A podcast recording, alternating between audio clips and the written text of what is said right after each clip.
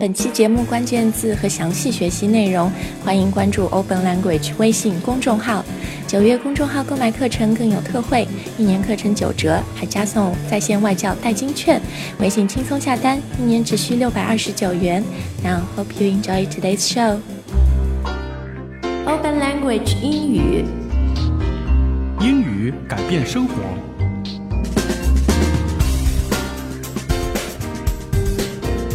Hello, everyone. You're listening to an elementary lesson on open language. This is Chris. Hi guys, I'm Jenny. Today we're staying at a hotel and we're calling the front desk about something. That sounds fun. I want to stay at a hotel. Me too. And of course, the front desk is literally the desk at the front of a hotel. Right. The, the desk when you walk in the hotel, that's the desk you see. Yeah, when you check in, right? They help you check in, check out. And when you're staying at the hotel, you might be calling them for different reasons. So let's listen to the dialogue now and see um, what do we want to do today. Dialogue first time. Hi, is this the front desk? Yes. How may we help you, madam? I'm calling because I need two extra pillows and an extra blanket. Certainly. May I ask what room you're in? I'm in room 2109. We will send the pillows and blankets up right away. Perfect. Thank you. My pleasure. Dialogue second time. Hi, is this the front desk? Yes. How may we help you, madam? I'm calling because I need two extra pillows and an extra blanket. Certainly. May I ask what room you're in? I'm in room 2109. We will send the pillows and blankets up right away. Perfect. Thank you. My pleasure. Dialogue third time. Hi, is this the front desk? Yes. How may we help you, madam? I'm calling because I need two extra pillows and an extra blanket. Certainly. May I ask what room you're in? I'm in room 2109. We will send the pillows and blankets up right away. Perfect. Thank you. My pleasure. All right, so it turns out that the guest, the woman, wants some extra pillows and blanket, but we'll get into that later. In the beginning of the dialogue, um, what does the woman say? Yeah, so hello. Hi. Mm-hmm. This is the front desk. Mm. So, again, we already explained the front desk is the desk that is at the front of the hotel. It's where you check in. Yeah. That's the main place for receiving new guests. Yeah, and that's also the main place where you, or the main people that you communicate with when you're staying at a hotel. Right. If you need anything, you call or you go to the front desk. Yeah, sometimes, you know, they can help you. They will put you in touch with someone else at the Yes. hotel. Yes. Okay, so the person working at the front desk, the man, says to the woman, Yes. So they're talking on the phone and he says, Yes, how may we help you, madam? Right. And so, madam um, is maybe the word here. And w- as an American, when I hear the word madam, um, I would assume that this person is probably Not from not America. from America. Yeah. Um, because in America, we would say, How may we help you, ma'am? so ma'am basically means the same thing as madam. Same thing. right? It's a formal way of, it's a respectful title. So, it's a formal, respectful title for a woman. yeah, for a woman now, does it um, refer to a woman of all ages or a little bit older, you know, a middle aged woman? It's usually would be referring to an somewhat of an older woman. It doesn't mean they have to be old, um, but maybe I can be a madam, You a could ma'am. be, yes. Um, But I also feel like if you're staying at a hotel or if you're at a restaurant, um, you know, the waiter, people working the service industry, they use this word a lot for women of all different ages, right? Unless it's a kid, a Right. young girl. Hmm. right. Okay, so how may we help you, madam or ma'am? And why is the madam, the ma'am calling? Yeah. So I'm calling because I need two extra pillows and an extra blanket. So, She needs two extra pillows and an extra blanket. Now let's look at the word extra first. Right. So extra means at least one more of, more of something. So basically, she has pillows and blanket in her room. But when she says, I want extra, it means whatever I have is not enough and I want some extra. I want some more on top of that. Yeah, because if she just said, I need two pillows and a blanket, the front desk might say, Well, don't you already have 2 pillows and a blanket? But If you say, I need extra, it means I know I already have, but I need more of these as well. Exactly. Um, now, when I go to the frozen yogurt place, I always say, I want extra, Extra topping. chocolate sauce. Yeah. That's the most important thing I to want say. more. okay. Extra. But in this case, it's not toppings or uh, chocolate sauce. It's extra pillows and blanket.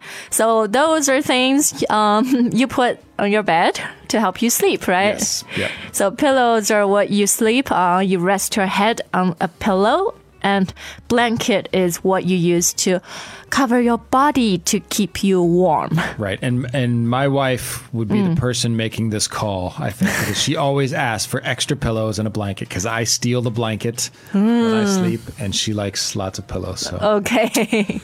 All right. Um, and what does the front desk man say to her? Yeah, so they say, certainly. May I ask what room you are in? That's very important because they're going to send some pillows and blankets up right away, right? So to send something up right away is also a phrase you're likely to hear in a hotel after you have requested something. Right. And so to send something, obviously, is to bring, to take, to. Mm. Um, and then right away means right now. Yeah, we will be very quick. Very quick, very soon. I'll do something right away. Now, right away is a great phrase when you want to say that, you know, you will do something now. You will not wait. You will not waste time, right? For example, at work, if your boss, manager, or maybe your coworker asks you to do something and you can say, sure, I'll get onto it right away. I'll do it right away. Right, exactly. Okay. And then what does the woman say to him? Perfect. Thank you. Perfect. Yeah, perfect. It's just a way of saying great, good. Yeah. Now, I always feel that Americans It's very American. Yeah, I like to see the world as perfect, awesome. Everything is perfect and awesome because you have a very positive culture, right? If you look up the word perfect in a dictionary, it means, Without flaw. yeah, the best, right? Uh, if something is perfect, it means it cannot get any better. Yes. So this woman obviously got what she asked for, and to her, that's a perfect situation. Right. And then the guy, the man working at the front desk says, My pleasure. My pleasure. Yeah. So, and again, this is a, a very form, formal way of saying you're welcome.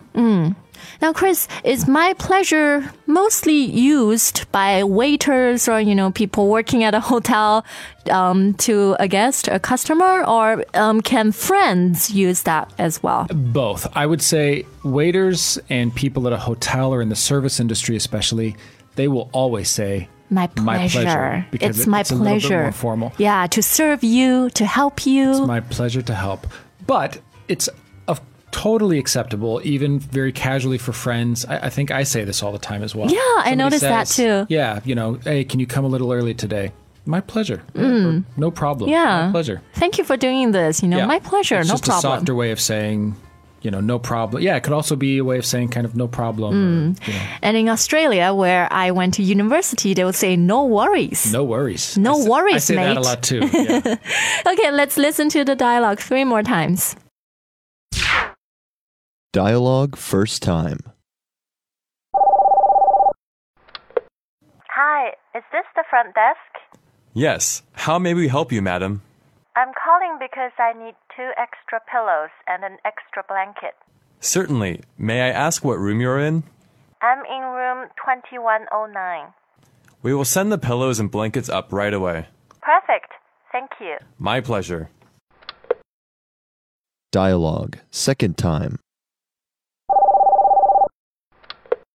Hi, Is this the front desk? Yes. How may we help you, madam? I'm calling because I need two extra pillows and an extra blanket. Certainly. May I ask what room you're in?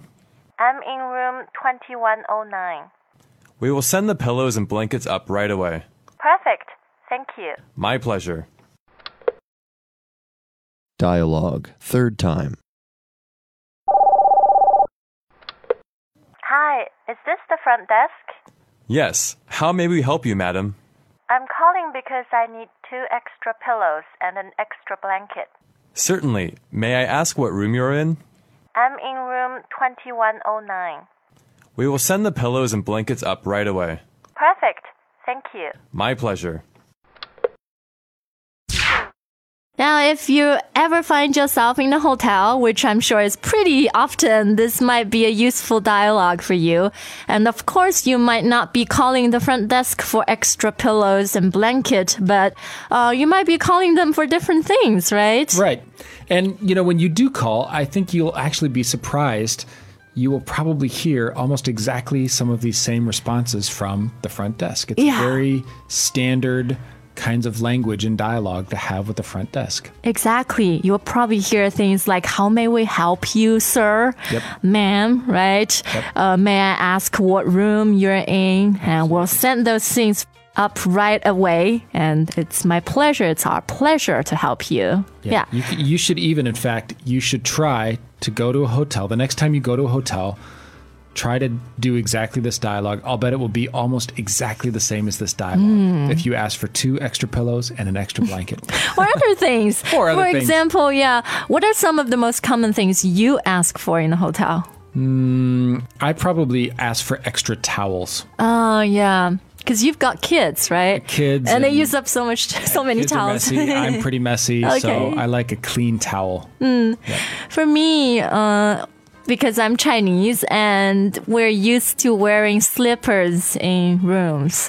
And I find, especially when I stay in American hotels, many of them don't provide slippers. Very unusual. Yeah, so I often would need to call the front desk and ask if they could give me some slippers. And very often they don't have slippers. So now I have learned to pack them with me. Um, another thing that Asian travelers are used to having or provided by a hotel is is toothbrush and toothpaste. Right. And a lot of American hotels do not automatically provide Mm. that. You have to ask for one. Yeah, and sometimes they won't provide. Sometimes they don't They have don't, yeah. So make sure you pack those things when you're traveling, especially staying in hotels in the United States. Okay, that's it from us. If you have any questions, you know where to find us openlanguage.com or our social media pages. We'll see you next time. Bye. Bye bye.